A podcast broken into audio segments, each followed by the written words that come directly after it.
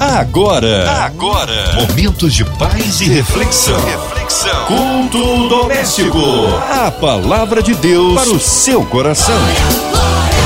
Muito bem, começando por aqui na 93 FM, mais um culto doméstico. E hoje teremos a participação da pastora Késia Galo, da Igreja Verbo da Vida de Taubaté, em São Paulo. Boa noite, pastora Késia Galo, que prazer tê-la na programação da 93. Graça e paz, queridos ouvintes da Rádio 93 FM. Aqui quem fala é a professora Késia Galo. Eu quero também saudar o meu amigo Alexandre Teixeira. Que honra estar aqui com você mais uma vez no programa. E também você, ouvinte da rádio.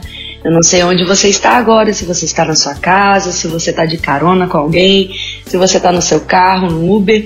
O importante é que vamos estar juntos ouvindo uma palavra que vem de Deus para os nossos corações e eu tenho certeza que você vai ser abençoado porque a palavra nunca volta vazia ela produz frutos e eu tenho certeza que nós seremos alcançados por essa palavra que vai trazer refrigério, alegria, paz para as nossas vidas. E eu tenho o privilégio, a alegria de estar com você aí, podendo fazer parte desse seu momento de meditar na palavra. Eu quero agradecer desde já. Amém, graças a Deus. Pastora, conta pra gente onde será feita a leitura de hoje. Antigo, é o Novo Testamento? Qual capítulo, versículo? Hoje nós vamos ler o texto de Apocalipse, capítulo 22 de Apocalipse Apocalipse, a gente vai ler dos versículos 16 até 21.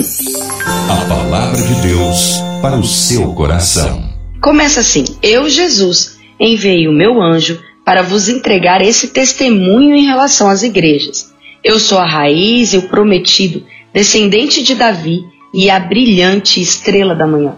O Espírito e a noiva proclamam: Vem, e todo aquele que ouvir responda: Vem. Quem sentir sede, venha e todos quanto desejarem venham e recebam graça, de graça a água da vida. Portanto, declaro a todos os que ouvem as palavras da profecia desse livro: se alguém lhes acrescentar algo, Deus lhes acrescentará os flagelos descritos nesse livro. Se alguém tirar alguma palavra desse livro de profecia, Deus tirará dele a sua parte na árvore da vida e na cidade santa, que são descritas nesse livro. Aquele que dá testemunho dessas palavras afirma com toda certeza: Venho rapidamente. Amém. Maranata, ora vem, Senhor Jesus. A graça do Senhor Jesus seja com todos. Amém. Que texto tão maravilhoso! Como professora de escatologia, esse livro e essas meditações se tornaram as principais da minha vida, porque eu entendo que entender sobre o tempo do fim entender sobre escatologia é tão fundamental quanto sermos nascidos de novo. Porque ninguém pode viver uma vida plena aqui nessa terra enquanto não souber para onde está indo. Muitas pessoas, elas acham que o assunto dos últimos dias, o céu, a eternidade, não é um assunto a ser discutido ou a ser ensinado ah, fora do âmbito teológico para pastores, professores, mas isso não é uma verdade. Quando nós olhamos a igreja primitiva, lá em Atos, nós vemos que o assunto do retorno de Jesus, da vinda de Jesus, da cidade santa, de morarmos no céu, de passarmos a eternidade com Jesus, era um assunto tão recorrente, falava-se tanto disso, que foi gerando a expectativa no coração do povo que Jesus vinha a qualquer momento. Então eles pautavam todas as, as suas decisões de vida com essa expectativa do rápido retorno de Jesus. Embora nós sabemos hoje que esse retorno não aconteceria de forma tão rápida como o, os apóstolos, as ovelhas da igreja primitiva esperavam, ainda assim aquele sentimento sobre esse retorno era o sentimento correto, porque eles viviam as suas vidas de forma que todas as suas decisões eram inspiradas pensando que a vida deles não se resumia a essa vida aqui. Eu sei que nós precisamos trazer equilíbrio sobre isso. Nós não podemos passar tanto tempo aqui na Terra pensando sobre a eternidade a ponto de nos esquecermos que temos um chamado, que temos uma função, que temos uma responsabilidade nesse tempo aqui nessa terra. O assunto do final dos tempos, da escatologia, ele precisa ser ensinado, instruído, mas com a motivação correta. não devemos querer ir para o céu por uma sensação de cansaço, de desânimo, de desistência, porque esse não é o sentimento. A Bíblia diz que Jesus fala, Jesus declara isso, né? Eu amo aqueles que amam a minha vinda. Ou seja, a volta de Jesus, o arrebatamento da igreja, o viver para sempre com Ele, não pode ser um sentimento de se livrar do que não está tão bom. Nós devemos amar a vinda de Jesus como uma noiva anseia pelo dia do casamento.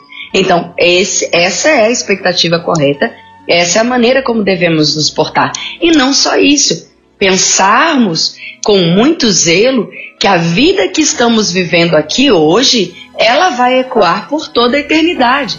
Ou seja, decisões, relacionamentos, aquilo que dizemos, falamos para o Senhor, como nos comportamos a respeito da nossa vida de santidade, da nossa vida conjugal, da nossa vida financeira, tudo o que fazemos um dia vamos dar conta para o Senhor, porque nós acabamos de ler. Ele vem.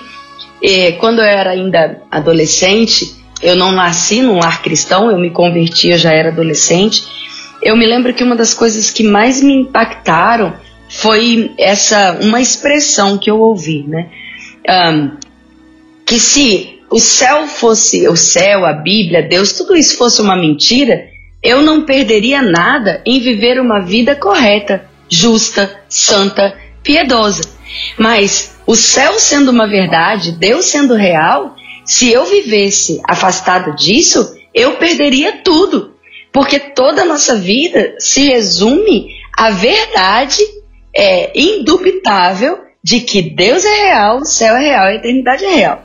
Então, quando eu ouvi isso, isso me fez pensar. Às vezes as pessoas falam, ah, Deus não existe, eu não penso que é assim, eu não acho que é desse jeito, mas sabe se. E nós sabemos que é, né? Nós que cremos, sabemos, temos plena convicção de que é verdade. Mas talvez você esteja me ouvindo e não tenha essa convicção. Mas deixa eu te fazer então uma pergunta. O que você perderia se todas essas coisas não fossem reais? o céu, Deus, a eternidade, nada. Você viveria uma, uma vida correta, justa, santa, amorosa, piedosa, bondosa. Você cuidaria do seu corpo, cuidaria da sua família, cuidaria do seu casamento, da sua casa. Você não perderia nada. Agora, se é uma verdade, e é uma verdade, porque nós temos convicção disso, você perde tudo. Porque no dia que Jesus voltar, no dia que Jesus chegar, no dia que a igreja for arrebatada, todo olho verá, todos terão que dar conta daquilo que fizeram, que falaram. Então, é importante você pensar sobre a possibilidade de você hoje rever as suas, a sua vida, as suas atitudes, as suas escolhas, porque esse dia está chegando. E você não deve rever isso motivado pelo medo, mas pelo amor, porque Deus é amor e tudo aquilo que Deus fala é baseado em amor. Assim como um pai, ele traz instruções para o seu filho, baseado no amor, na proteção, no cuidado, no zelo, na, no sentimento, na percepção de que aquele filho não sofra. Porque não tem nada mais sofrido para um pai e para uma mãe do que ver um filho sofrer, não é mesmo? Logo, quando Deus nos dá instruções de como nós devemos viver, andar, falar, nos mover, a intenção de Deus não é nos privar de qualquer coisa, é nos proteger. Tem coisas que ao você olhar quando ainda é infantil, quando ainda é imaturo, você pode pensar, mas eu queria tanto fazer tal coisa, eu queria fazer isso, eu queria fazer aquilo. Mas os seus pais, porque são maduros, compreendem que aquilo, ao invés de trazer aquela alegria que você pensa que é o que você quer e precisa, eles precisam te nortear num caminho de maturidade que vai proteger você para algo que você ainda não está preparado, para ser exposto, para viver, para desfrutar. Aí eu te pergunto: isso é falta de amor? Não, ao contrário. Quantas vezes os nossos pais, porque eles eram mais maduros do que nós, nos protegeram, nos livraram de grandes problemas que poderíamos ter enfrentado ao longo da nossa vida. Então nós precisamos olhar para a Bíblia, para a palavra de Deus, como essa instrução segura, porque é fato, meus irmãos, Jesus está voltando e no momento em que os nossos olhos encontrarem os olhos de Jesus, nós vamos dar conta de tudo aquilo que temos vindo, falado, vivido e experimentado aqui nessa terra. Então, esse texto que acabamos de ler, ele começa com uma afirmação. Jesus mesmo dizendo que ele enviou um anjo para nos entregar o testemunho em relação às igrejas. O texto, o livro, né, todo o livro de Apocalipse, ele é uma revelação de Jesus dada a João lá na ilha de Patmos a respeito dos acontecimentos futuros, dos acontecimentos escatológicos ou a respeito da revelação do final dos tempos.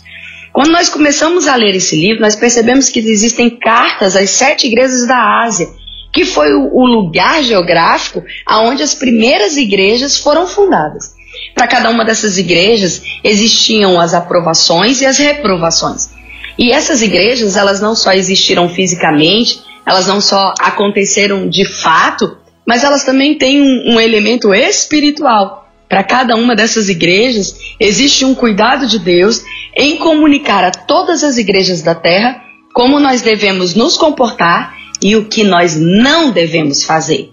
A expectativa não é apenas a respeito do acerto, mas também do cuidado para que não erremos, para que não pratiquemos aquilo que Deus falou que eles foram reprovados. Algumas igrejas foram muito aprovadas na maneira como conduziram as suas falas, as pregações, o amor ao próximo, mas não guardaram o primeiro amor, deixaram o espírito de Jezabel entrar, foram egoístas e não permitiram que a, o mundo conhecesse Jesus através da ação social, através do amor, através da expressão de Deus. E essas são coisas reprováveis. Algumas se misturaram com o mundo, nem foram quentes, nem foram frios, mas mornos, ou seja, eles deixaram a, a, religiosidade conviver com a fé e isso trouxe grande desgaste para dentro do ambiente da igreja. Todas essas coisas, como igreja, nós precisamos observar para não ocorrermos no mesmo erro. E com isso, perdermos a oportunidade de sermos elogiados por Deus e até mesmo colocar a vida eterna, tudo aquilo que precisamos desenvolver na nossa salvação em xeque, em risco. Porque nós estamos desenvolvendo uma salvação. A Bíblia é muito clara sobre isso. Nós fomos salvos no nosso espírito. A nossa mente tem sido renovada através da palavra. Mas o nosso corpo, ele ainda será transformado. Você sabe tão bem quanto eu que o nosso corpo não é glorificado que o nosso corpo não é santo, que o nosso corpo não é justo, que o nosso corpo não é eterno, que no nosso corpo nós temos uma inclinação da carne que nos mostra um desejo de viver muitas vezes em rebeldia, em não termos controle, em termos gula e todas essas vontades, elas estão mais proeminentes no nosso corpo. Agora elas passam pelo espírito e a alma. Você não peca só no corpo, você peca por um todo, ou seja, quando você decide desobedecer, desonrar, você decidiu pelo espírito, alma e corpo. Você é um ser e você tem essa, essas partes, essas funções, essas cognições, mas quando você toma uma decisão, todas essas áreas da sua vida serão afetadas.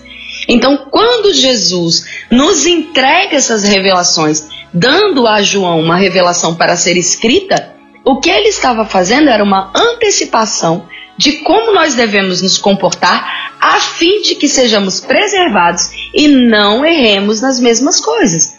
E aí, no verso 17, ele diz: O Espírito e a noiva proclamam: Vem, e todo aquele que ouvir as palavras desse livro também dirão: Vem. E aí ele diz: Quem sentir Sede, venha, e todos quanto desejarem, venham e recebam de graça, de graça, as águas da vida. Então esse texto está dizendo: quem sentir sede, venha e beba. Que água é essa que está sendo oferecida? A mesma que Jesus oferece no último dia da festa lá em João. Ele se colocando em pé e disse que do nosso interior fluiriam rios de águas vivas. E todo aquele que tivesse sede, que deveria beber a água que ele mesmo trouxe. Ele é a fonte de água, ele é a fonte de vida. A água é vida. Ninguém vive sem água. Uma pessoa pode passar muitos dias sem comer, mas ninguém sobrevive sem água. Logo, o que ele estava dizendo era: Eu sou a vida. E todo aquele que tiver com sede, venha e beba. Uma, numa certa feita, Jesus, é, num poço, você deve conhecer essa história. Ele estava ali com uma samaritana e ele fala: Se você soubesse quem eu sou, você me pediria e eu lhe daria a água da vida. E aquela mulher, por não compreender as coisas que Jesus estava falando, diz: Mas você nem balde tem. Mas ele não estava falando da água natural, do H2O, ele estava falando da água da vida, da água que sacia a sua, a sua sede de vida, de propósito, de interesa, de saber por que você existe, qual é a função da sua vida aqui nessa terra, de você compreender que existe muito mais do que acordar, dormir e trabalhar. Existe uma vida em Deus para ser desfrutada. Agora, ela só pode ser desfrutada se você entender que Jesus é o Filho de Deus, que veio a essa terra, nasceu aqui através de um milagre viveu nessa terra por 33 anos e meio. Ele viveu aqui, se dedicou a nos revelar o Pai, morrendo morte de cruz, sendo obediente até a morte, nunca tendo pecado. Ele ressuscita ao terceiro dia e hoje está vivo, assentado à destra de Deus Pai. E com isso nos garante a salvação, porque todo aquele que crê que Jesus é o Filho, crê que Deus é o Pai. Logo, quando declaramos Jesus como nosso Senhor único e Salvador, então a Bíblia diz que acontece dentro de nós o novo nascimento. E o que é o novo nascimento? É você deixar de ser uma criatura morta e afastada de Deus em espírito e receber Jesus dentro de você por dentro de você vai acontecer o que chamamos o milagre do novo nascimento. A Bíblia diz então que Deus recria você, ele gera em você uma nova criatura. As coisas velhas passam e tudo se faz novo. E deste momento em diante, a partir deste momento, você se torna um novo ser. Agora, recriado em Deus, uma nova criatura, o próprio Espírito de Deus vem habitar dentro de você. Ou seja, o próprio Espírito, a própria essência de Deus passa a habitar dentro de você e com isso, por dentro, você tem vida. Lembra das vidas, das águas dos rios fluindo de dentro de você? Falava sobre essa presença do Espírito Santo dentro de nós.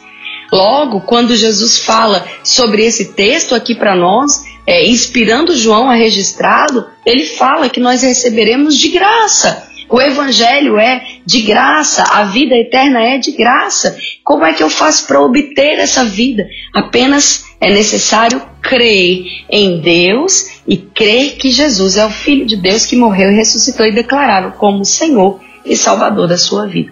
E depois disso, é necessário que você mude a sua mentalidade, a sua capacidade de compreender quem você é como uma nova criatura, assim como um bebê recém-nascido precisa descobrir a sua identidade, quem é o pai, quem é a mãe, qual é a cultura, qual é a língua. Da mesma forma, um bebê espiritual, ele precisa descobrir sobre o seu pai, que é Deus, sobre o seu irmão mais velho que é Jesus, sobre a Bíblia, sobre a herança que temos nos santos, sobre sermos herdeiros, co-herdeiros, sarados, curados, perdoados, libertos, todas essas realidades elas precisam ser ensinadas. E aí vem a necessidade de estarmos congregando. Ou seja, quando nós nos reunimos em um mesmo lugar, numa igreja, e somos pastoreados e somos cuidados, o que está acontecendo ali? Nós estamos sendo ensinados a desenvolver esse novo nascimento. Ele continua no verso 18, dizendo: Portanto, eu declaro que todos os que ouvem as palavras desse livro não acrescenta nem tira nada, porque isso vai lhes custar coisas na eternidade. Vai lhes custar a parte na árvore da vida. Ele não estava falando apenas de modificações a respeito da palavra, mas também para o que os copistas, aqueles que fossem copiar e distribuir o livro, fossem fiéis àquilo que João tinha registrado. E por fim, ele diz: Com certeza eu venho rapidamente para Deus, talvez para nós, a gente fala, mas faz tanto tempo que isso foi registrado, que isso foi escrito, mas a Bíblia diz que para Deus mil anos é como um dia. Então, de fato, é muito rápido. O que nós estamos vivendo aqui parece um tempo tão longo, mas para Deus, esse tempo é tão rápido, é tão ligeiro que ele diz: Eu venho rapidamente. Sem demora eu venho. E aí existe a expressão, a expressão maranata, que significa vem, Senhor Jesus. A graça de Jesus esteja com todos os santos. Amém. Então essa deve ser a nossa expectativa, essa deve ser a nossa realidade. É, assim devemos viver, com a expectativa desse retorno glorioso de Jesus. Até que ele venha, nós precisamos viver uma vida santa, justa e piedosa, buscando agradar a Deus em tudo que falamos, em tudo que fazemos, andando corretamente, andando com a expectativa, com a convicção, com a certeza de que nós não estamos sós, abandonados, ao contrário, Deus é comigo e com você. Deus é conosco, a graça dele nos basta, ele nos sustenta, ele nos ama, ele nos alcança. E eu quero declarar isso sobre a sua vida nesse dia. Eu quero declarar que você não está só, que o Senhor é com você. A graça, a bondade de Deus, a palavra de Deus alcança a sua vida. E eu tenho certeza que essa palavra ungida por si mesma, ela vai alcançar você sobre qualquer necessidade que você tem agora, nesse momento em que você está me ouvindo, seja uma cura, uma provisão financeira, um milagre, não importa, Deus continua sendo Deus Todo-Poderoso que tem a sua boa mão sobre nós e Ele pode fazer aquilo que para nós parece impossível. Ele é poderoso para fazer muito mais, infinitamente além de tudo mais que pensamos ou pedimos, segundo esse poder dessas águas vivas que opera em nós. Amém? Eu declaro em nome de Jesus que a presença de Deus, que a paz gloriosa invadirá o seu coração, a sua vida e a vida da sua família, em nome de Jesus. Tenha essa boa expectativa, essa bendita esperança, que a nossa vida não se resume a esse tempo, mas sabemos com convicção que Jesus guarda e abençoa a nossa vida. Amém. Que palavra poderosa, pastora. Muito obrigada aí por essas palavras que certamente estão calando fundo em nossos corações. Nesse momento, querida pastora Késia Galo, da Igreja Verbo da Vida de Taubaté, em São Paulo, vamos aos pedidos de oração. Muitos pedidos são formulados aqui para família, saúde, trabalho, prosperidade. Queremos também orar, né, pelas autoridades do país, orar também por toda a equipe da 93 FM, Grupo MK de Comunicação, Marina de Oliveira, a nossa querida Cristina Xisto, Dona Evelise de Oliveira, Andréia Maia, toda a equipe de produção, que Deus possa abençoar a todos. Vamos orar? Pai, obrigado por esse dia glorioso. Obrigada, Senhor, por essa rádio, pela MK, por toda a diretoria, por todos os ouvintes. Obrigado, Senhor, porque nós temos a oportunidade de proclamar a tua palavra nesse lugar. Nós queremos colocar agora diante do Senhor cada ouvinte, cada necessidade, orar por aqueles que estão enfrentando luto, um quarto de hospital nesse momento, uma adversidade. Nós declaramos força, graça, sabedoria, escape, discernimento. Declaramos, Pai, em nome de Jesus, sobre as nossas vidas a provisão, sobre as nossas crianças a tua proteção. Nós declaramos sobre professores, sobre pessoas que ocupam cargos de autoridade, de liderança, de influência nós declaramos, Pai, levanta pessoas cheias do teu espírito, para que possamos viver e saber e conhecer a tua palavra. Eu declaro em nome de Jesus um dia de paz, um dia de prosperidade, um dia de segurança, de provisão sobre as nossas vidas. Em nome de Jesus. Amém. Amém, queridos. Bom, foi um prazer estar aqui com você em mais um momento eh, de oração, de palavra, de estudo. Eu oro para que você tenha sido tremendamente abençoado, assim como eu fui também. Amém. Louvado seja Deus. Pastora, nesse momento agora, seus cumprimentos finais. Deixa aí uma palavra final nesse momento, deixa as suas redes sociais, dias de cultos na sua igreja. Eu quero dizer para você que eu faço parte da igreja Verbo da Vida em Taubaté e lá no canal do YouTube você pode acessar Verbo da Vida Taubaté e acompanhar os nossos cultos online.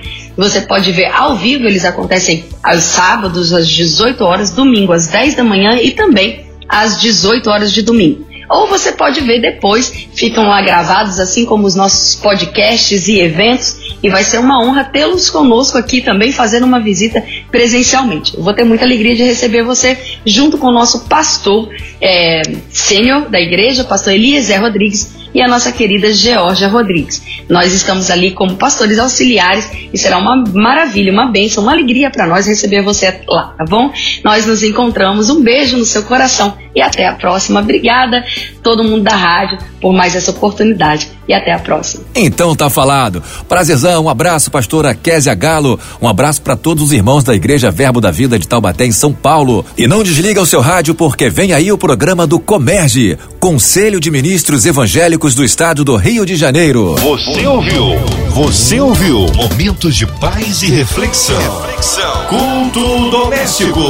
A palavra de Deus para o seu coração.